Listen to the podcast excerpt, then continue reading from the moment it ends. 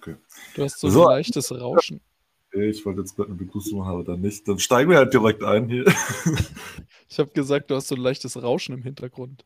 Ja, das ist mein, der Lüfter von meinem Laptop. Der ist irgendwie extrem erpicht darauf, gerade hier ein bisschen für Kühlung zu sorgen. Aber äh, ich kann den auch nicht abstöpseln, weil der Akku komplett leer ist. Ah, das mal wieder top vorbereitet, du Technikboomer. Äh, ach so, das sagst du hier mit deinem SingStar-Mikrofon, was so einen leichten Hall hat. Ach so, das hat so einen leichten du, Hall. Kannst du mal äh, irgendeinen Chair-Song performen? Äh, ich bin tatsächlich. Warte, ich überlege, was kann ich denn mal cooles. Äh, cooles in life after love. Do you believe in love after love? Okay, ich weiß gerade nicht, ob kurz Chair hier im Gespräch war oder. Uh, herrlich, herrlich, herrlich.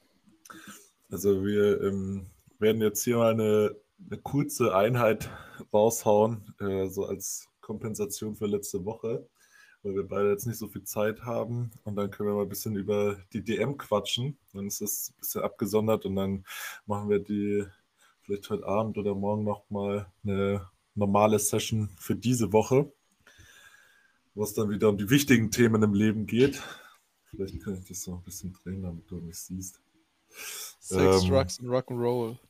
Ich finde es schon mal gut, dass du dir äh, jetzt das T-Shirt endlich mal abgeholt hast, das, den, den Kiels Gym Merch und das jetzt anscheinend seitdem durchgehend trägst und auch am Wettkampf tragen willst. Ja, das wird auch bis dahin nicht gewaschen. Das, das muss so ein bisschen, du musst ja ein Statement setzen. Auch geruchsmäßig musst du zeigen, dass du der Hahn im Korb bist. Das Ding ist halt, erstens mal ist auf dem Shirt eine Ente. Und zweitens, Aber seit wann sind denn Enten so komplett weiß? Das sieht aus wie eine Gans. Ja, Gänseenten. Ich bin jetzt kein Ornithologe. ich bin auch kein Urologe, aber deswegen weiß ich trotzdem, wie eine Gans aussieht. Ja, also. Ich meine, wobei. Naja, keine Ahnung. ist halt so ein, so ein, Vogel, ne? Auf jeden Fall, ähm, du hast ja am, also es war ja jetzt am vergangenen Wochenende die Deutsche Meisterschaft Kraft-3-Kampf. Und jetzt am kommenden Wochenende ist äh, die Sachsenmeisterschaft Kraft-3-Kampf. Ost, Ost, Ostdeutschland. Und äh, da wirst du ja jetzt deinen ersten Wettkampf bestreiten. Ja. Oder wie äh, Nancy gesagt hat, den, den Rever Reverse Robin machen. Äh, vom Calisthenics ja. ins Powerlifting gehen. Na, ich habe schon gesagt, also wenn, wenn Robin äh, jetzt, jetzt fit bleibt, der kann doch deutlich über 300 beugen, denke ich. Also ähm, wenn man sich das so angeschaut hat, die, dieser letzte Versuch in der 105er. Ganz kurz 300... für diejenigen, die, die äh, da jetzt nicht so im Bilde stehen. Robin Meinecke, 105 Kilo Athlet. Fahren Sie fort. Sieht, äh, genau. Sehr massiv, sehr ripped. Eigentlich ein 120er, der einfach nur schlecht im Essen ist. Cringe. Äh, und der kann ja weit über 300 beugen. Das heißt, wenn es schlecht läuft und ich wirklich in Bayreuth schlecht beuge, also schlecht in der Relation bedeutet halt alles so unter 270, dann könnte das tatsächlich eng werden, dass ich in meiner eigenen Sportart gegen Robin, äh, Robin den Schönling Meinecke verliere. Und da habe ich zu ihm schon zur DM gesagt, wenn das passieren sollte, dann wird hier aber ein Redemption-Arc von der ganz anderen Sorte aufgezogen. Da wird sofort ins Powerlifting konvertiert. Dann werde ich ihn vorher fragen, in welcher fucking Gewichtsklasse er nächstes Jahr competet. Und dann reiße ich ihm, ihm seinen Arsch äh, bis zum Stehkreigen äh, im Powerlifting auf. So, das ist jetzt die Ansage. Okay, ein bisschen cringe, aber äh, klingt doch Hörst du das, Robin? Wenn du, wenn du das hörst, Robin, dann danach steht auf meiner Liste. Also, äh, wir sehen, es wird in den, in den kommenden Wochen, Monaten und Jahren auf jeden Fall noch spannender werden. Ähm, ich weiß gar nicht, wo, wo sollen wir denn anfangen? Ich, ich fange jetzt einfach mal an mit äh, der Anreise nach Karlsruhe, wo, wo der ganze mhm. Spaß stattgefunden hat. Also ich bin, ich bin ja da äh, mit zwei von meinen Jungs in der Früh losgefahren. Habe da im Auto noch ein bisschen gearbeitet und dann sind wir da angekommen, haben uns direkt mal da so diesen krassen Fight in der von den Frauen bis 57 Kilo gegeben. Ähm, also die, die Relationen da ist schon, ist schon echt heftig, wenn du dir mal überlegst, du hast da lauter Mädels, die sind unter 1,60 und äh, heben halt so Richtung 200 Kilo. Das ist Ich also. 100, 100, 180 ist jetzt der aktuelle deutsche Rekord, oder? Es ist doch absurd, oder? Ich meine, das musst du dir mal überlegen. Wir sind natürlich jetzt hier so alle in, in unserer Blase so drin, aber für jemanden Außenstehenden musst du, musst du mal überlegen, wie das aussieht, wenn da so, so ein Zwerg einfach mal 180 Kilo hebt, ja? Das machen ja die meisten Leute, so Durchschnittspumper im McFit nicht, ne? Das ist da so Ja, oder, oder Typen das, das sind mit dann so, die, so die dieser, Gewichthebergürteln, weißt du, diese, diese CR Sports, die so vorne ganz dünn und hinten ganz breit sind, die dann irgendwie so mit Ach und Krach und Zughilfen irgendwie so 200 Kilo heben und dann hast du halt mal da so ein paar äh, kleine Frauen, die denen das halt um die Ohren werfen. Man und das so? das Geile ist, die, die, heben, die heben diese 200 Kilo und pressen dabei aber ihre Wirbelsäule zum Rektum raus, weil die sich dabei so anstrengen müssen, die ähm, klassischen McFit-Pumper mit ihrem Bodybuilding-Gürtel, wo auch hinten noch so irgend, irgend so ein, so ein suspicious Supplement-Hersteller draufsteht. So Fit Factory oder sowas. äh, Ja. ja, nee, auf jeden Fall. Und, und die benchen auch fast 100 Kilo. Ja, Also aber da, da musst du äh, du, überlegen. du musst dich erstmal flach auf die Bank legen, das ist ja kein Bankdrücken. Ja, das stimmt. Das Natürlich. ist so die klassische Antwort äh, von, von jedem Durchschnittspumper oder auch von jedem dritten Mann im Livestream. Ja, wenn ich jetzt so, so eine Brücke machen würde, dann könnte ich das auch. Ach so, da könntest du genauso viel drücken wie ein Mädel, was halb so groß und nicht mal halb so schwer ist wie du. Das ist natürlich schon auch. Äh, Respekt, Bruder. ja. Hm, nee, also das, das war auf jeden Fall äh, schon mal ein ziemlich krasser Eintakt auf, auf das ganze Wochenende so, direkt nach dem Ankommen. Da musste ich erst mal überlegen, das war natürlich auch schon wieder optimal, weil ich war so minimal mit dem Gewicht drüber, eigentlich genau in dem Maße, wie es passt, so, so zwei Kilo ungefähr.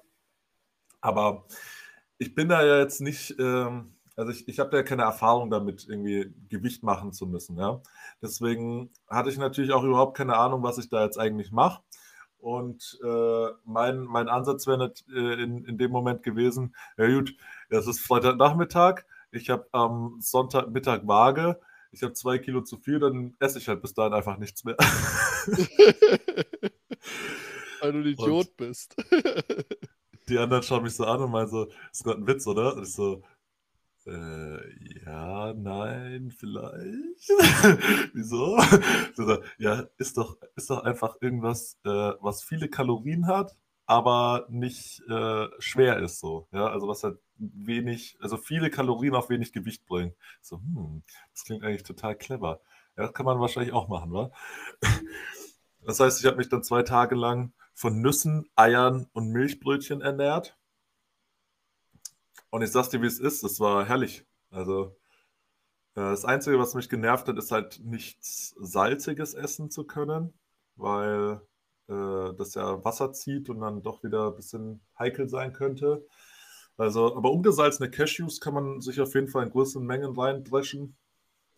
Milchbrötchen sowieso, wobei Milchbrötchen ja noch gar nicht so optimal sind. Eigentlich diese gefüllten Dinger, weißt du, wo so, so eine Milchcreme drin sind, die so wirklich unnötig viele Kalorien äh, auf so ein kleines Gebäck vereinen, ist eigentlich schon ganz Ja, wo gut. du, Ne? wo du einfach so schon so 1000 Kalorien mit einem Hörnchen hast.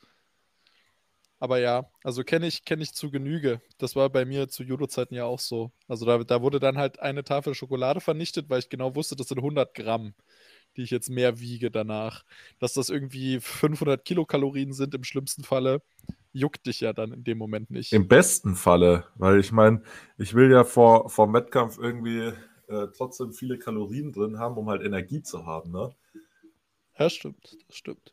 Deswegen eigentlich so, so Nüsse sind schon echt clever dann, weil du, du kannst ja halt einfach mal so 200 Gramm reinhauen, dann hast du keine Ahnung, 4000 Kalorien äh, gegessen und dann hast du halt auch äh, am nächsten Tag ordentlich Power. Ne? So nämlich. Nee, wir waren jetzt bei den, bei den Damen in der 57er. Also da hat Anastasia gewonnen. viel Abstand, glaube ich. Anderthalb, anderthalb Kilo zu Jacqueline oder so. Also gefühlt anderthalb Kilo, ich weiß es jetzt nicht exakt. So, wir sind, wir sind es jetzt waren, hier kein. Es waren wir neun kein, Kilo, weil äh, die, deswegen hat Ach ja so. Jacqueline im dritten nochmal äh, die 190 aufgelegt. Ah. Und da. ja, also für mich sind das anderthalb Kilo. Neun Kilo, anderthalb. Was, was Ja, soll ich der meine, Geiz? sie, sie hätte ja den, den Abstand auf jeden Fall deutlich verringern können. Sie hat ja versucht, quasi so all out zu gehen, um halt eben noch den Sieg zu holen. Und man muss auch sagen, also da hat jetzt nicht so viel gefehlt. Ne? Also das, das waren halt einfach stramme 190 Kilo in der 57 Kilo Klasse, die da bis übers Knie, meine ich, drüber gekommen sind. Also das sind, die sind dann am, Da ist wirklich am- tatsächlich nur der, nur der Lockout hat gefehlt. Ja, das war die sind- die nochmal sind, noch mal äh, so, so, so knapp, knapp über den, also deutlich übers Knie auf jeden Fall. Ja. So in, in, meinem, in meinem Hirn jedenfalls ist es so abgespeichert. Also das war auf jeden Fall schon ein ziemlich strammer Einstieg und auch super spannend und auch echt gute Stimmung dafür, dass erster Tag war ja. Also ja oft noch nicht so alle Leute am Start. Ähm, am Abend oder Spätnachmittag war dann, waren dann die schweren äh, Frauen, äh, was ist das, 63, 67 und 76 oder 69? Ich vergesse. Nee. Ich, An ich kann mir Tag das irgendwie mal eins? nicht merken. Doch, doch, an Tag 1 waren, Ja, aber wie ist da die mal. Staffelung? 63 und 67? nee, 69, 76 und 63. Ja, genau, das, das, 63 was Tonio hat, sagt. hat, hat Isa gewonnen, 69. Wer hatten die 69 gewonnen? Also ich weiß, dass Mara die 76 gewonnen hat, aber wer hat die 69 gewonnen? Ja, ist ja, also die Leute, die jetzt hier zuhören, kennen wahrscheinlich die Person sowieso nicht. Ja, wir sollten Das- lieber mal hier vielleicht ein paar, paar Zahlen nochmal droppen, damit wir sehen, in was für Sphären wir uns da bewegen. Also ich glaube, da wurden auch äh, in der äh, 63er auf jeden Fall über 170 gebeugt, meine ich. Das kann gut sein, ja. Dann Also Isa beugt in der Richtung, ja. Dann auch auf der Bank äh, sind da Gewichte um 100 Kilo gefallen. Ich kann es jetzt gerade auch nicht mehr genau sagen. Ja, ich glaube, die Diskrepanz beim Bankdrücken ist bei Frauen deutlich höher als bei Männern. Also da finde ich, machen die Gewichtsklassen gar nicht so riesen Unterschiede wie Die, jetzt zum Beispiel äh, in den, in den, in den Männergewichtsklassen. es kommt, kommt auch ein bisschen drauf an, wenn du dir mal überlegst, dass halt so ein Joshua in der äh, 74er-Klasse auch schon über 190 Kilo drückt. Also Na, 87,5 möchte ich da an der Stelle. Ich habe ja Pius aus Versehen 187,5, erzählt, dass ja. er 97,5 gebencht hat. ich hatte jetzt Aber- nur 192 im Kopf, aber ja gut, 187 ist natürlich trotzdem schon äh, stramm. Definitiv. Aber- also ich denke auch, je nachdem, wie viel Potenzial er da hat, kann er bestimmt irgendwann mal 200. Das ist natürlich auch wiederum absurd. Ja, absolut. Ähm, mir ist gerade eingefallen, ich glaube 69 Kilo war das dann bei den Frauen, äh, wo die eine 120 gedrückt hat. Wirklich? Ja, Okay. Krass. Das, dann habe ich das, Vielleicht- das habe ich gar nicht mitbekommen. Aber was man mal sagen muss, jetzt mal unabhängig der, der, ähm, der Wettkampfergebnisse, das Erlebnis vor Ort, sich das anzuschauen, so rein aus Sportperspektive, ist um Längen schlechter, als wenn du dir das im Livestream anschaust. Also ja, vor allem, wenn du, sag ich mal, nicht so ein richtiger krasser Powerlifting-Nerd bist, der wirklich in jeder Gewichtsklasse weiß, okay, das und das äh, ist die und die Person, wird das und das heben und beugen und benchen und die sieht so und so aus und am Ende kommt so und so viel drauf an und dann musst du theoretisch ja auch noch äh, handgeschriebene Liste führen, um überhaupt zu wissen, wer jetzt gerade wie viel Total hat. Also das hast du ja, glaube ich, auch, oder das haben wir ja dann auch gemerkt bei der 105er, die in meinen Augen, ich, du kannst mich da gerne korrigieren, die 105er war in meinen Augen so mit eine der spannendsten Gewichtsklassen. Ich glaube, die 83er war auch relativ close. Ja. Aber die 105er fand ich war so, da hat einfach, der dritte Platz war einfach der äh, Sieger aus der B-Gruppe. So. Also das sagt, glaube ich, schon alles, was da für eine Leistungsdichte, also da waren fünf, sechs Leute, die alle auf einem annähernd gleichen Niveau competed haben. Am Ende hat Robin Meinecke, glaube ich, mit einem halben Kilo Abstand gewonnen. So. Und das ist ja an Spannung nicht zu überbieten. Konrad Burkhardt, der Typ ist irgendwas um die 70 gefühlt. Ich glaube 49 seit, ist er. Genau, und der macht aber auch seit 80 Jahren macht der Powerlifting. So, also 99 so, seinen ersten Wettkampf gemacht. Sag ich ja, Man muss dazu also, sagen, der hat jetzt quasi sein letztes AK1-Jahr. Ja? Also das ist quasi äh, nach den Aktiven äh, gehst du in AK1, AK2, AK3 ähm, und der ist jetzt schon bei seinem letzten AK1-Jahr, aber competet immer noch bei den Aktiven und äh, hat die letzten Jahre auch immer noch die ersten Plätze gemacht und jetzt den zweiten Platz ganz knapp. Und der startet in der 105-Kilo-Klasse mit 97 Kilo Körpergewicht. Und der ja? hat jetzt einfach, der hat einfach jetzt nach, nach seiner 70-jährigen Powerlifting-Karriere nochmal 15 Kilo aufs Total draufgepackt. So, also wenn man, wenn man. Der gibt wenn wirklich so wenige Fix.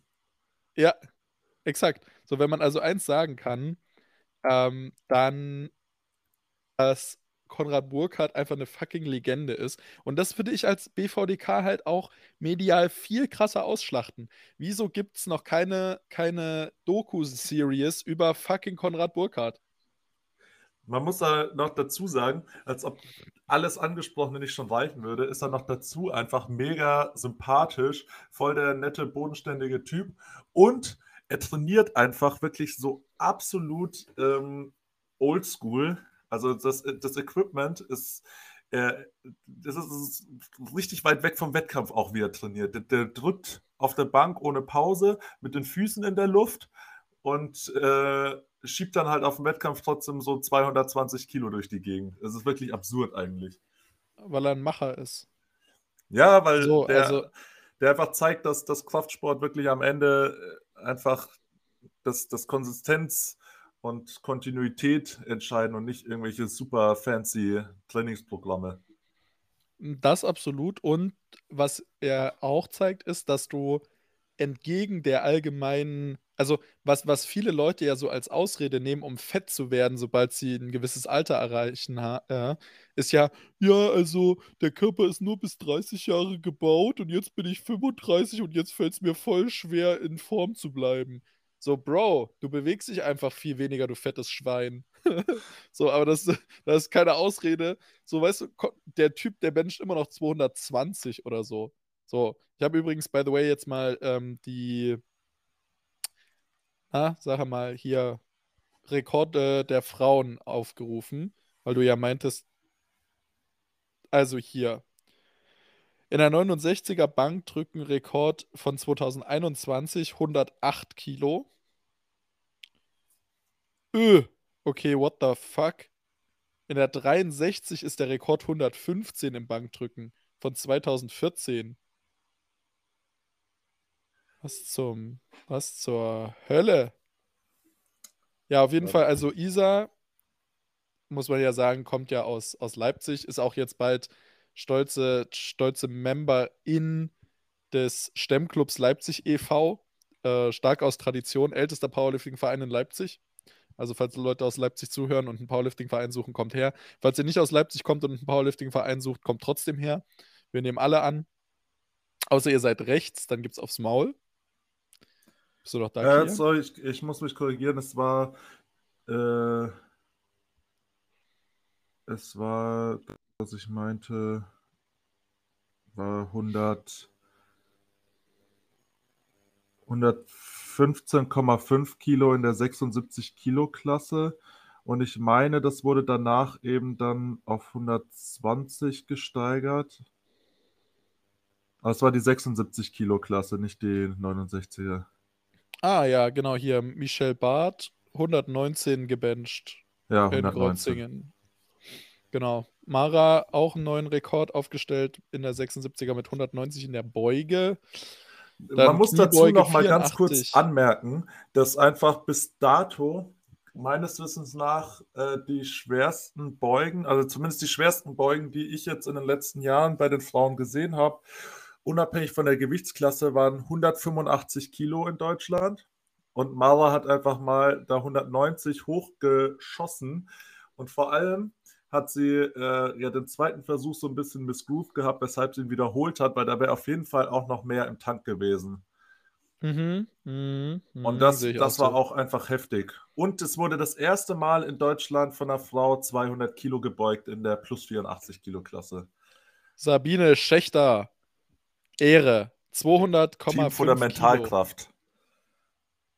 Sabine, Sabine, Sabine, Sabine. Schon auch krass. Also ich meine 200 Kilo, wenn ich mir mal überlege, als ich mit Kopftraining angefangen habe, ähm, da waren diese Zahlen alle so weit weg, ja. Und ich habe das erste Mal 200 Kilo gebeugt. Da war ich, boah, keine Ahnung, so um die 20 würde ich meinen. Äh, und die waren halt auch nicht gut, ne? Also die sahen schrecklich aus. Und ich dachte Soll ich dir ein damals so, Geheimnis verraten? ja, 2019 gab es die erste Streetlifting-Veranstaltung, die erste deutsche Meisterschaft. Da hatte ich die schwerste Beuge mit einem Körpergewicht von um die 100 Kilo. Das waren 210. Und da war ich aber der, da war ich der Stärkste bei diesem Wettkampf in der Kniebeuge. Also nur um dann vielleicht mal so eine Relation zu sehen, äh, wie, wie absurd, also wie krass das dann ist. ich will auch dazu sagen, dass ich damals schon äh, 175 Kilo gedrückt habe. Naja, ähm, ja, also auf jeden Fall klasse Zahlen, krass spannende Wettkämpfe bei den Frauen. Dann eben, du hast ja schon gesagt, 105 Kilo Klasse bei den Männern auch auf jeden Fall heftig. Äh, ich Oh. meine, die, die Klassen davor auch. Also die 83er hast du ja schon angeschnitten, die ist vor allem hinten raus mit dem Heben auch sehr spannend gewesen. Äh, 93er Klasse, klar, Sascha Stendebach. Äh, Sascha war auch casual seinen Titel verteidigt. Sascha auch voll nett. Äh, hat mir einfach so auf Instagram geschrieben, ähm, weil, weil ich ja so kurz über meine, meine erste Tapper-Session jetzt vor der LM gesprochen habe. Und er meinte einfach nur so, heben mit so einem Herzaugen-Smiley. Und ich so, ja, ist schon irgendwie unangenehm, dass ich 200 bench, aber noch keine 300 heb. Und er so, ach, das wird schon. Einfach ziehen. Ja, er doch recht. Da dachte ich mir auch so, hä, Sascha, du hast absolut recht. So einfach ist das. Also ich lade einfach auf und dann ziehe ich. Ja. Genauso, genauso muss es auch manchmal laufen. Also ich sag dir, wie es ist, ne? Ähm, ich komme jetzt einfach mal zu, zu meinem Wettkampf an der Stelle, weil ich bin, ich habe vorher nochmal mit meinem Betreuungsteam die, die Zahlen äh, angeschaut und darüber gesprochen, wie wir quasi reingehen mit den Versuchen und äh, was. Darf ich kurz äh, einhaken? Ja, vielleicht für Leute, die sich im Powerlifting nicht so auskennen, könnten wir das ja, sage ich mal, so ein bisschen aufdröseln, wie das überhaupt funktioniert. Also ja. du hast ja. natürlich einen, einen, äh, eine Trainingsperiode, die komplett darauf ausgerichtet ist, deine Top-Performance an Tag X abzuliefern. Das heißt also, was, was man vielleicht aus dem klassischen Fitnessstudio-Training kennt, ähm, ist ja so dieses, ja, ich mache eigentlich immer wieder das Gleiche. Beim Powerlifting ist es ja natürlich spezifischer und zielgerichteter. Das heißt, du hast eben bis zum Wettkampf hin immer schwerer trainiert. Und wie bist du dann quasi, also wie war dein Weg von aus dem Training heraus zu, ich plane meinen Wettkampf und die Versuche? Das ist vielleicht für Leute interessant, die davon noch nicht ganz so viel Ahnung haben. Also du kannst ja quasi die meiste Zeit über ein Jahr äh, im, im Powerlifting so mehr oder weniger spezifisch trainieren. Also du, du musst eigentlich gar nicht die ganze Zeit deine drei Übungen, die du dann auf dem Wettkampf machst, Kniebeugen, Kreuzheben, Bankdrücken, die ganze Zeit super schwer und mit eben wenig Wiederholung, weil auf dem Wettkampf machst du ja jeweils nur eine pro Versuch ähm, trainieren, sondern im Endeffekt geht es ja viel darum, einfach Muskulatur aufzubauen, Kraft aufzubauen und dann natürlich auch äh, dein Skill in diesen Übungen äh, zu steigern. Wobei Skill schon ein starkes Wort ist dafür. also deine Ja. Technik einfach zu optimieren. Ähm, was du dann in der, in der Regel machst, das ist dann so eine Periode für vier, fünf Wochen vor dem Wettkampf, dass du ins Peaking gehst. Peaking heißt eben einfach, dass du ähm, das ganze Potenzial, was du über die letzten Wochen und Monate aufgebaut hast, versuchst halt maximal nutzbar zu machen.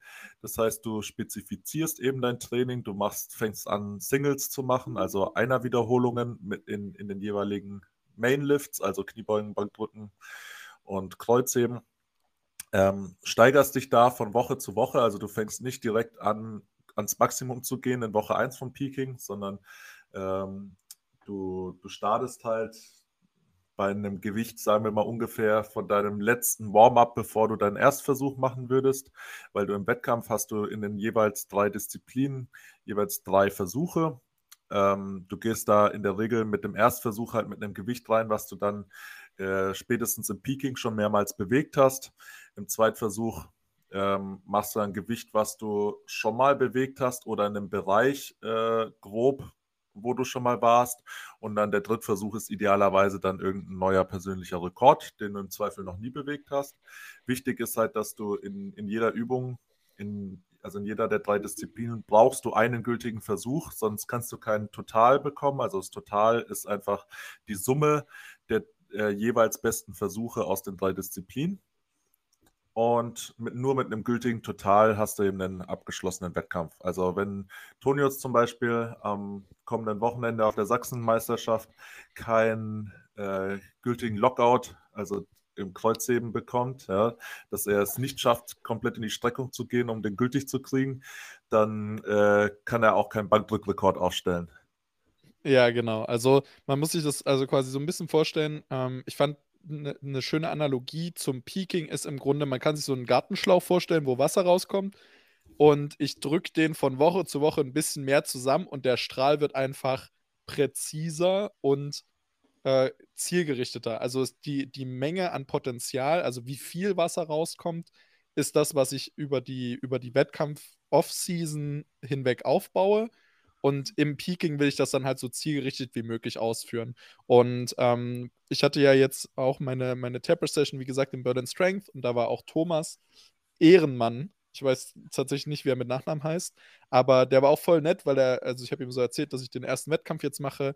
Und was so eine Faustregel ist für alle Leute, die so einen Wettkampf beginnen wollen, dein Opener sollte, je nachdem, wie gut du schon in diesem Wettkampfgame drin bist, aber gehen wir mal von jemandem, der noch nicht so, äh, gehen wir mal von jemandem aus, der noch nicht so erfahren ist, dann sollte dein Opener ein Gewicht sein, was du auf ungefähr drei Wiederholungen bewegen kannst. So, das, das, das heißt, das ist ein Gewicht, was du auch mit im schlimmsten Falle 40 Fieber immer noch bewegt bekommst, also selbst wenn der Tag komplett beschissen ist.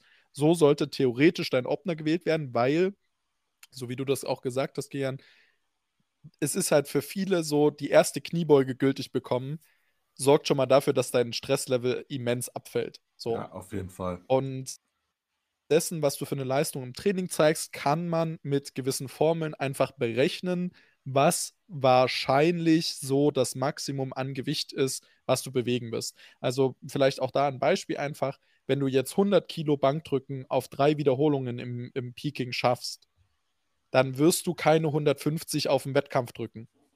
Wahrscheinlich nicht, nein. So. Und, und dementsprechend wird dein Drittversuch auch keine 150 werden, sondern 120 vielleicht im Optimalfall. So. Das heißt, äh, wir haben, und jetzt können wir ja wieder da einsetzen, wo du, wo du vorhin anfangen wolltest. Es ging quasi darum, wie deine Opener bzw. deine Versuchswahl im Groben stattfinden soll. Ja, also du machst ja du hast ja gerade schon vorweggenommen, nach, also denn wenn wir jetzt sagen, dein Peaking lief über vier Wochen und du hast da ähm, in, in, ab Woche zwei zumindest überall schon mal deine Opener bewegt, hast in Woche drei oder vier auch schon mal irgendwas Richtung Zweitversuch bewegt.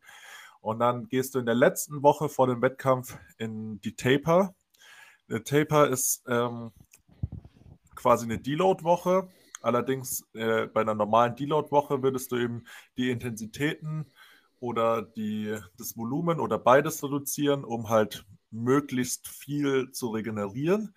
Im Taper reduzierst du das Volumen, aber die Intensitäten nur ein wenig, um maximale Leistungsfähigkeit zu generieren. Also die Ermüdung wird nicht komplett rausgehen, aber gerade so weit, dass du wirklich an Tag X möglichst maximale Leistung bringen kannst. Und ähm, da wirst du dann im Zweifel äh, nochmal entweder Gewichte in Richtung deines letzten Warm-ups oder deines Openers bewegen, je nachdem, wie, wie stark die Ermüdung halt schon ist. Und dann ähm, machst du halt davon abhängig erstmal, wie halt so vielleicht in der letzten Woche des Peakings und eben auch dann in der Taper-Woche sich die Gewichte bewegt haben. Am Wettkampftag legst du dann deine Opener fest. Also es geht, ähm, du, du, du gehst zur Waage, das äh, bei so Verbandswettkämpfen in der Regel zwei Stunden vor Startzeit wirst du gewogen. Da musst du halt in deiner Gewichtsklasse sein. Wenn du drüber bist, hast du halt äh, innerhalb von anderthalb Stunden Zeit, dich nochmal zu wiegen. Und wenn du deine Gewichtsklasse nicht triffst, darfst du halt nicht antreten. Und ähm, beim Wiegen gibst du dann eben auch schon deine Erstversuche an. Die kannst du dann nochmal bis, keine Ahnung, zwei, drei Minuten vor Wettkampfstart äh, spätestens nochmal ändern, aber in der Regel sollten die halt feststehen. Ja? Also klar, wenn, wenn du jetzt auf eine bestimmte Platzierung aus bist und es ganz eng wird, mag das schon auch nochmal Sinn machen, um zweieinhalb Kilo hin und her zu mauscheln. Äh, bei mir war es jetzt zum Beispiel so, ähm, mein Team wollte eigentlich äh, mir meinen mein Bank-Opener äh, irgendwo bei 177 bis 180 einordnen, aber ich habe mich da strikt geweigert, weil ähm, beim Bankdrücken kannst du tendenziell nicht so große Sprünge machen wie jetzt beim Beugen oder Heben. Deswegen ist da halt der Spielraum einfach kleiner. Und ich wollte halt um alles in der Welt, also ich, ich würde jetzt behaupten, ich wollte mir die Option offen lassen, im dritten Versuch äh, 200 zu drücken. Aber in der Realität wusste ich natürlich von Anfang an, dass ich koste, was es wolle, auf jeden Fall 200 Kilo im dritten Versuch auflegen werde. ähm, sorry, Paul. Ähm, aber die, diese Option hätte ich halt einfach realistisch nicht gehabt, wenn ich niedriger reingegangen wäre. Deswegen habe ich darauf bestanden, mit 182,5 zu öffnen, damit ich dann halt im, im Zweitversuch vernünftig, wenn es nicht so gut lief, äh, um 5 bis 7,5 Kilo, also 187 bis 190 steigern könnte und dann im dritten jeweils nochmal. Oder natürlich, wenn es gut lauf, äh, läuft, wovon ich natürlich ausgegangen bin, einfach um 10 Kilo auf 192,5 und dann im dritten auf 200 steigern. Ähm, bei der Beuge war es so. Aber hast du die 200 denn auch gedrückt? Du kannst doch hier nicht eine, eine, eine, einen Bogen spannen und dann katzt, äh, kappst du das einfach weg, das Ergebnis. Naja, gut, also ich, ich hätte das jetzt halt chronologisch gemacht, aber wir können das natürlich auch so machen. Ich habe die äh, mein, mein Warm-up dann in der Bank gehabt nach der Beuge und im Warm-up hat sich noch nicht so perfekt angefühlt. Da war ich auch äh, einfach mit der Bewegung noch nicht so ganz drin. Und da habe ich mir bei den 170 gedacht, ja, die hätten auch leichter sein können. Aber dann bin ich auf die Plattform gegangen mit 182,5 im Opener und äh, ich habe einfach äh, wirklich alles, was ich gedacht habe, war, okay, die müssen jetzt einfach fliegen, damit die anderen keine Zweifel daran haben, dass da noch Luft ist. Das heißt ja wirklich alles an, an Gewalt, was, was in mir gesteckt hat, ähm, konzentriert, um diese 182,5 so schnell und äh, gut wie möglich nach oben zu pressen. Hat auch gut funktioniert. Ich habe direkt äh, auch ohne Diskussion den Call auf 192,5 im zweiten bekommen. Da also gleiches Spiel. Ich dachte mir, okay, die müssen jetzt einfach leicht aussehen, weil sonst äh, gönnen die mir keine 200. Das heißt, die also ich, ich hätte dir so oder ich hätte ja, dir so oder so 200 ja, Aber du, du bist nicht die Stimme der Vernunft. Das stimmt. Ich bin das Teufelchen. Bench 200 oder ich lass dich hier. ja, äh, aber so muss es auch manchmal sein. Aber ich äh, habe mir dann eben den Call auf 200 verdient im, im Drittversuch. Und da, da wurde es dann aufregend, weil ich äh, habe mich da auf die Bank gelegt, mein Setup aufgebaut, die Stange rausgehoben bekommen, Startsignal, ich lasse ab, sehr kontrolliert, kriege das Presssignal, also es, es gibt beim Bankdrücken drei Signale. Nach dem Ausrecken der Stange wartest du in, mit gestreckten Armen auf das Startsignal, dann setzt du auf die Brust ab, da wartest du dann aufs Presssignal und dann schiebst du durch und kriegst das Rack-Signal und dann darfst du erst ablegen. Ich kriege also das Presssignal, schieb auch wirklich gut äh, mit gutem Momentum von der Brust weg. Und dann habe ich wirklich den Endzeitkrampf im linken Rückenstrecker bekommen und war wirklich kurz davor. Es war schlimm genug, dass ich in dem Moment noch überhaupt denken konnte und das irgendwie so aktiv mitbekommen habe. Aber ich habe einfach so gemerkt, scheiße, ich habe alles so schlagartig wie möglich festgeknallt am ganzen Körper, noch mehr als vorher, damit ich, weil sobald eine Abwärtsbewegung in der Stange ist, ist der Versuch halt ungültig und um Himmels Willen diese Stange einfach nur abzubremsen und nicht absacken zu lassen. Und dann habe ich einfach Arm für Arm nacheinander durchgestreckt, so mit so quasi mich so gegen diesen Krampf so ein bisschen zur Seite gestemmt, den linken Arm durchgestreckt, dann den rechten Arm durchgestreckt, weil Schiefdrücken ist erlaubt, habe abgelegt habe mich so aufgesetzt, vorsichtig auf die Wertung geschaut, drei weiße Lichter bekommen, mich gefreut, bin nach hinten gelaufen, einfach auf den Boden gefallen und da liegen geblieben, bis mir jemand ein Glas Wasser mit Salz gebracht hat, um diesen Krampf aufzulösen, weil ich mich einfach nicht mehr bewegen konnte. Das ist halt das Problem, wenn man Gewicht macht und kein Salz isst. Ich habe zwar äh, direkt nach der Waage ein Glas Salzwasser getrunken, aber das äh, war offensichtlich nicht ausreichend. Ähm, ja, aber die, die 200 Kilo jetzt endlich auch in der Wertung beim BVDK. Ich habe die vorher nur auf dem Bending Bars, also verbandsfrei gedrückt gehabt.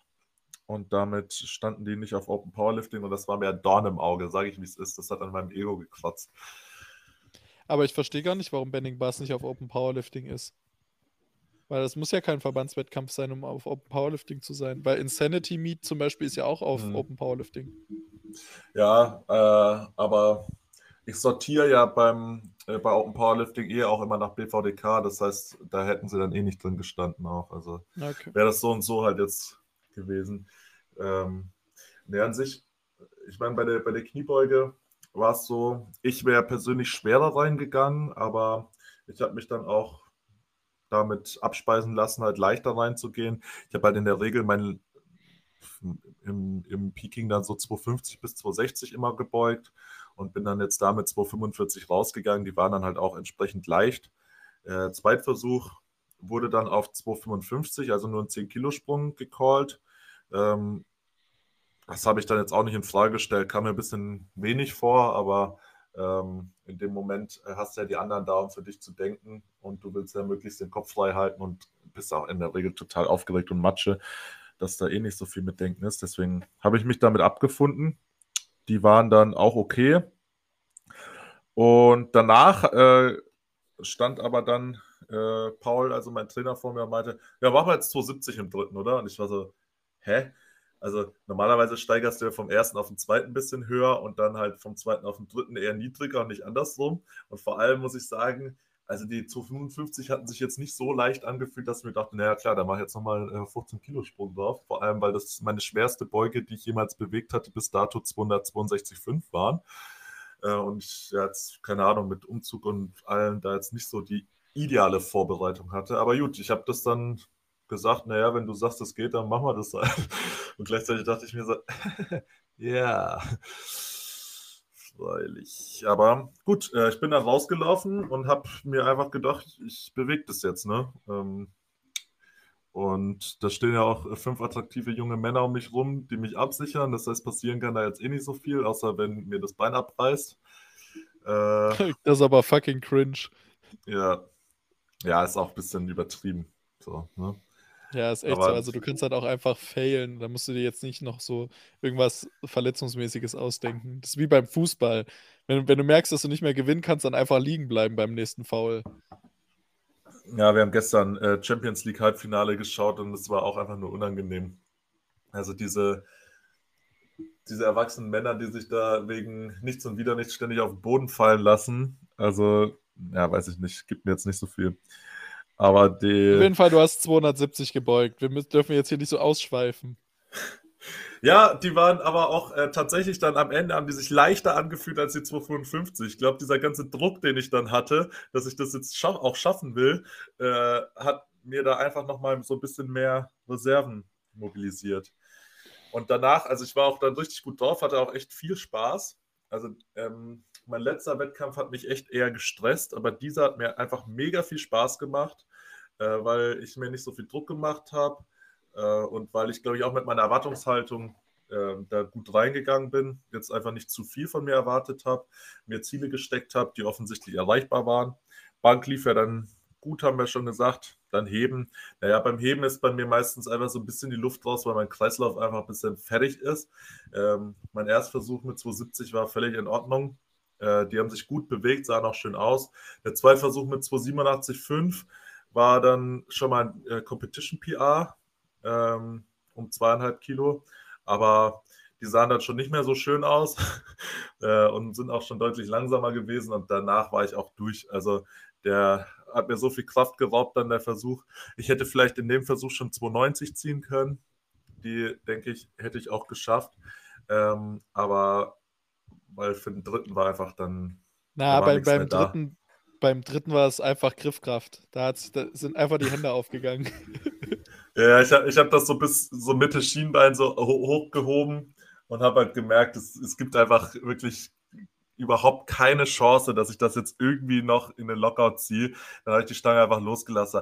Ja, sorry, Griff aufgegangen. das, ist, das ist ja auch einfach Verdammt. der Trick bei der ganzen Sache. Mensch, ja, also klar. mal, mal, also ich kenne mich ja im Powerlifting nicht so gut aus, ne? also dass ich mich da jetzt nicht als Experte darstellen kann. Aber ich habe das Gefühl, dass Griffkraft selbst nur in 5% der Fällen, wo die Stange wirklich fallen gelassen wird, wirklich die Griffkraft das Entscheidende ist, was, äh, was nicht will, sondern ich glaube tatsächlich, dass dein Nervensystem einfach ab einem gewissen Punkt sagt so, Bro, wir lassen den Scheiß jetzt los. So. also, weißt du, weil ich kann mir halt nicht vorstellen, also jetzt bei, beim mal, mal Real Talk, weil du meinst, wenn du, den, dein, dein wenn, wenn du dich jetzt hinstellst, wenn du dich jetzt hinstellst, wenn du dich jetzt hinstellst und aus dem Rack 400 Kilo Kreuzgriff ziehst, dann kannst du die auch im Stand festhalten. Schwöre ich bei Gott. Weißt du? Also, das, das ist halt am Ende dann einfach so, dein Nervensystem denkt sich so, hm, wenn wir das jetzt weiterziehen, dann sterben wir vielleicht einfach. Oder wir, wir kotzen, wie der eine Asiate, glaube ich, letztes Jahr, der einfach so, so sein, sein Opener ziehen wollte, so an, ansetzt, so einen richtigen ekelhaften Strahl voll auf die Plattform setzt und wieder runtergeht. und einfach die Stange, äh, einfach die Stange liegen lässt.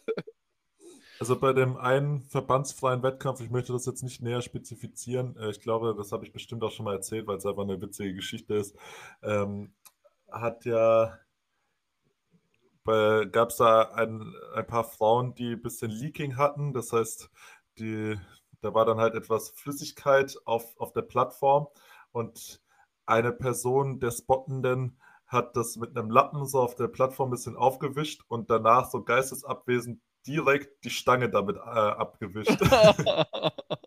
Was ein Idiot.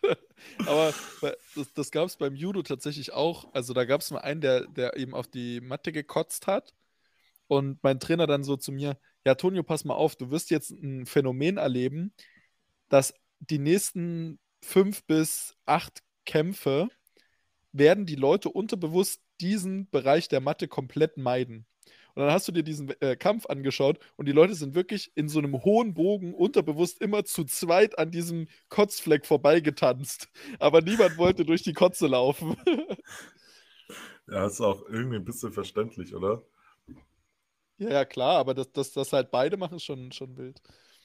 Naja, ja, gut, aber, aber bist du denn so overall zufrieden mit allem?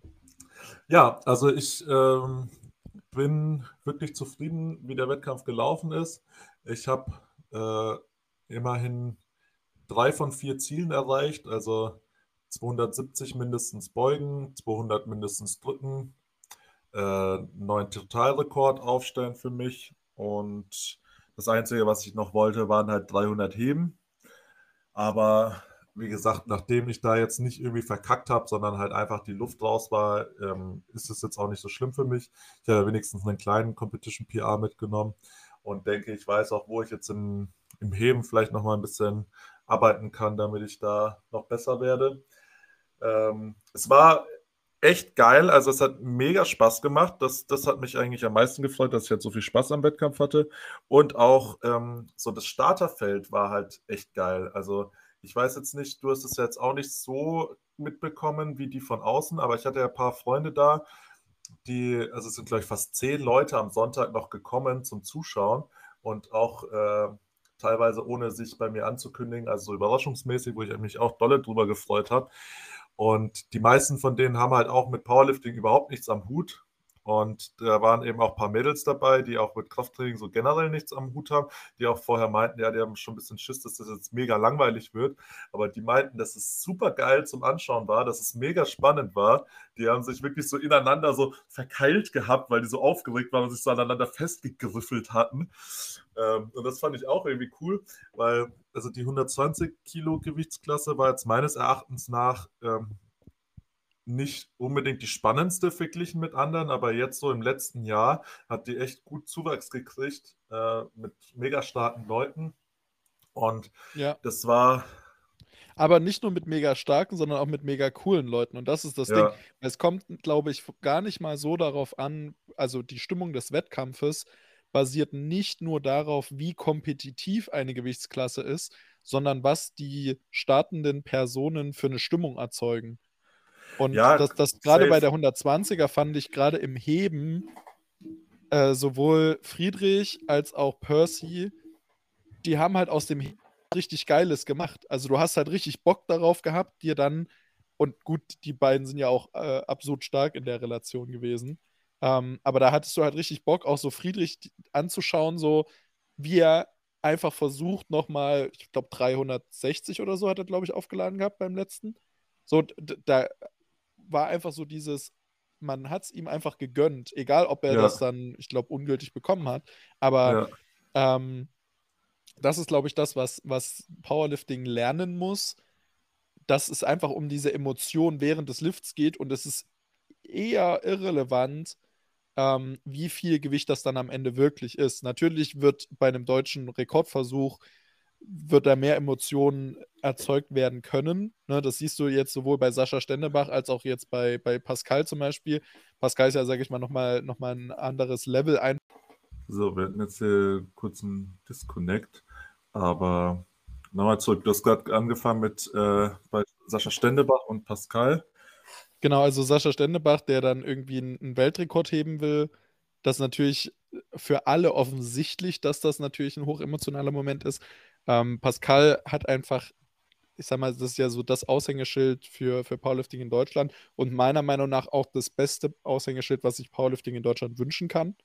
Einfach weil ja. er super authentisch ist, absolut tolle Werte vertritt, ohne dass ich ihn jetzt hier äh, hochloben möchte, aber das ist so, so meine persönliche Sicht auf die Dinge. Ähm, und dementsprechend, er bringt natürlich einfach so eine gewisse Prominenz mit, so, dass da natürlich auch noch mehr Stimmung vor Ort ist. Und da muss man ja sehen, ähm, was, was auch richtig wichtig war, dass eben bis zum Ende an dem Sonntag auch wirklich noch Stimmung in der Halle war. Natürlich war die ja, nicht kom komplett knüppelvoll. Und was ich jetzt mal ganz kurz ganz negativ erwähnen möchte: SBD, ihr seid die letzten Schwänze. Meiner Meinung wie kann man denn in die einzige Sportart, die die, die SBD bedient, ist Powerlifting. Das, deren Name besteht aus Squat, Bench und Deadlift. Wie kann man denn an einer deutschen Meisterschaft als deutscher Vertreter von SBD 18 Uhr, pünktlich 18 Uhr, alles abbauen und verschwinden?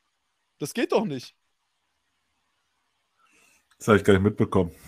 Ich habe das mitbekommen und weißt du, woran du das, äh, woran Paul das zum Beispiel auch mitbekommen hat? Weil die hatten einen riesen Banner, was quasi auf der Plattform stand. Und das war einfach bei den, bei den Hebeversuchen war das einfach weg. Das ist einfach alles abgebaut. Der komplette Stand war einfach weg. Und ich dachte mir so, was, also, wie, wie unprofessionell kann man denn sein? Das ist so, wow. so, also was, was ist das denn für ein Zeichen? So nach dem Motto, ja, also, so wichtig ist uns das jetzt auch nicht. Wir müssen ja auch noch nach Hause fahren. Ja, fick dich ins Knie, Alter. Also beim besten Willen, das, das kann doch nicht, das kann doch nicht dein Ernst sein. So, und das ist, also ist ja völlig egal, wen das dann am Ende trifft. So, in, in Erfurt ja. hätte es halt dann die äh, Mädels in der Bis- und Plus 84 getroffen. So, dieses Mal halt hat die schweren Jungs getroffen. So, also, äh, äh da, da denke ich mir, also. Aber ich, ich wollte auch eigentlich gar nicht sagen, dass. Äh die Klasse jetzt so geil war, weil da so viele starke Leute waren, sondern eher, weil das Starterfeld halt einfach spannend war, weißt du? Es war ja. einfach eben nicht so, dass da einer dabei war, der jetzt viel stärker als alle anderen war und dass es halt dann so komplett langweilig war, sondern es war halt gerade auch in der Mitte ziemlich eng alles. Das heißt, ähm, auch für die Zuschauenden spannend zu sehen, wie, eng das halt beieinander war. Wobei man da eben auch sagen muss, ähm, du hattest leider als Zuschauer, der nicht im Livestream war, leider keine Chance, richtig zu verfolgen, wer jetzt wo steht. Es gab leider weder eine Anzeige, also man, man bräuchte halt einfach einen Beamer oder so, wo halt hinprojiziert wird, der und der startet gerade und der und der hebt jetzt so und so viel Gewicht oder am besten halt auch nochmal eine Tabelle. Und das ist ja eigentlich jetzt nicht das größte Problem, das irgendwie einzublenden, weil so verbandsfreie Wettkämpfe kriegen das ja auch hin. Also jetzt da der letzte, wo wir waren, die TBB Open, da standen halt Bildschirme im Zuschauerbereich, wo halt genau ersichtlich war, wer gerade hebt und wie viel und auch durchgehend die Tabelle zu sehen war. Und ich finde, äh, wenn man jetzt mal irgendwie an diesem Sport arbeiten will und das eben auch mal den Leuten, den zuschauenden Personen näher bringen will, weil offensichtlich ist es ja auch für Leute, die nicht involviert sind, interessant zu sehen, müsste man halt auch wirklich mal ein bisschen zuschauerfreundlicher arbeiten. Also ich fand die Organisation grundsätzlich äh, von Karlsruhe und Mannheim war mega. Die haben das richtig schön gemacht. Aber das sind halt so Kleinigkeiten, wo man einfach unbedingt daran arbeiten muss, um das den ganzen nicht selbst startenden Leuten noch ein bisschen schmackhafter zu machen. Ja, also das ist genau das, was ich halt auch gemeint habe.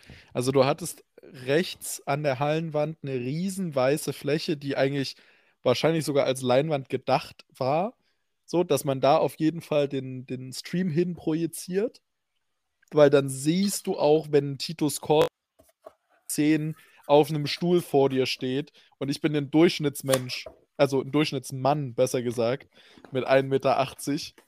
Die restlichen Zentimeter sind mir nämlich nicht so wichtig. ähm, so, ich habe auch nichts mehr gesehen. Und das, das macht halt extrem viel kaputt. Und es kann, also es darf nicht sein, dass das Zuschauererlebnis äh, im, im Livestream besser ist als vor Ort. Weil ja. du willst ja, dass die Halle voll ist, du willst, dass die Leute vor Ort mitfiebern. Das heißt, du musst Informationen darstellen. Also entweder du schaffst es, dass das Ding, also dass die Plattform erhöht ist, sodass man das viel besser sehen kann. Das wäre in meinen Augen so der erste Schritt. Ähm, so wie die das zum Beispiel bei Sheffield war das ja wie auf so einer Theaterbühne platziert. Das, das wäre richtig krass.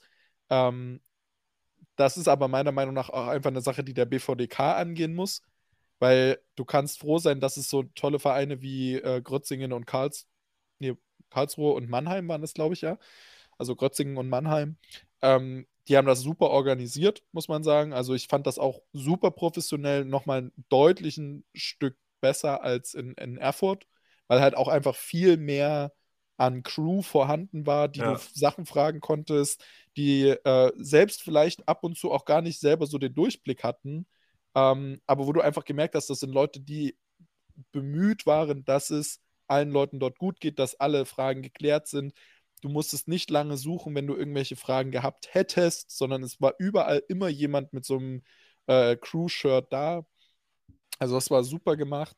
Äh, und da bin ich der Meinung, da hat der BVDK einfach abzuliefern, ähm, dass da eine, eine, ordentliche Plattform stattfindet, weil du kannst halt nicht alles äh, auf einen, auf einen äh, gemeinnützigen Verein abwälzen und denen dann irgendwie 10 Euro pro Starter geben. So, also was soll der Geil? Also jetzt mal beim besten Willen, das, das ist ja nur ein Tropfen auf den heißen Stein. So.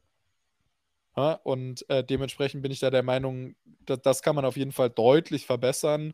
Und da ist es vielleicht auch mal sinnvoll, als BVDK über den eigenen Schatten zu springen und zu sagen, hey, man sucht sich da, auch wenn das jetzt vielleicht komisch klingen mag, mal professionelle Hilfe ähm, mit Leuten, die davon Ahnung haben, wie man sowas ordentlich medial aufzieht. So, also da, da denke ich, kann man so viel mehr rausholen, aber muss man eben auch wollen, einfach. Und ich ja. sag mal, die BVDK-DM also die Raw, die Classic Raw DM ist nun mal auch der, jetzt nehmt das nicht persönlich, aber das ist auch der einzige relevante Wettkampf, den der BVDK veranstaltet. So. Also der Rest, das sind halt alles Hobby, also Hobbyveranstaltungen, so, als ob ich jetzt zum Beispiel die Sachsen-LM so krass hoch ansehe, sondern das sind Leute, die das aus Leidenschaft machen.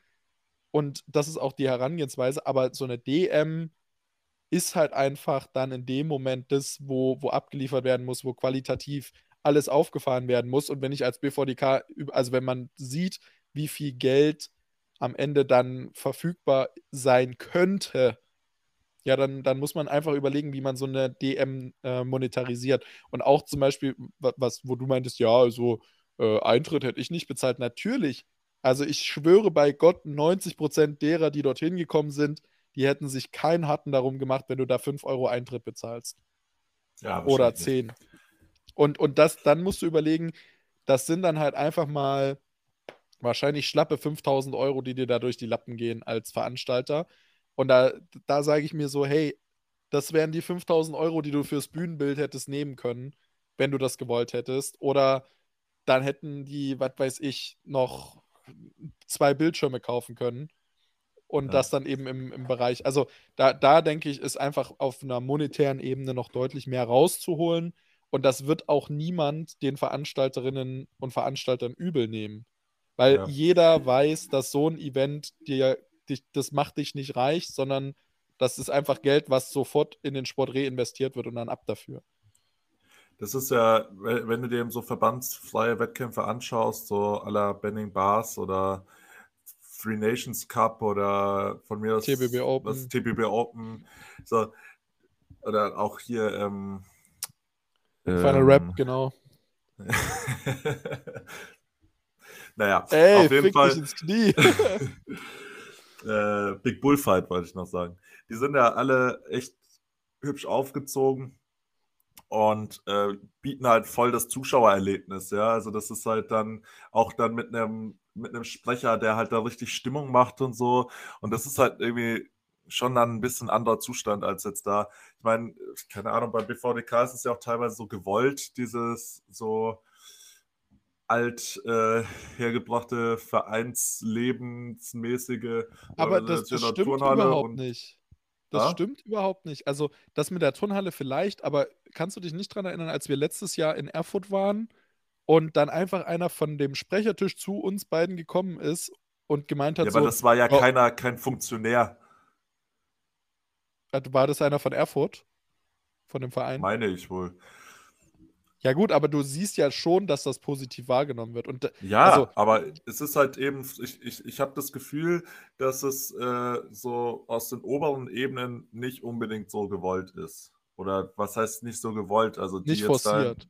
Dann, ja. Also sie legen da nicht so ganz viel Wert drauf. Aber ich denke, das wird sich jetzt auch ändern. Ja, ich hoffe es, weil ich meine, es geht ja offensichtlich schon auch, auch anders.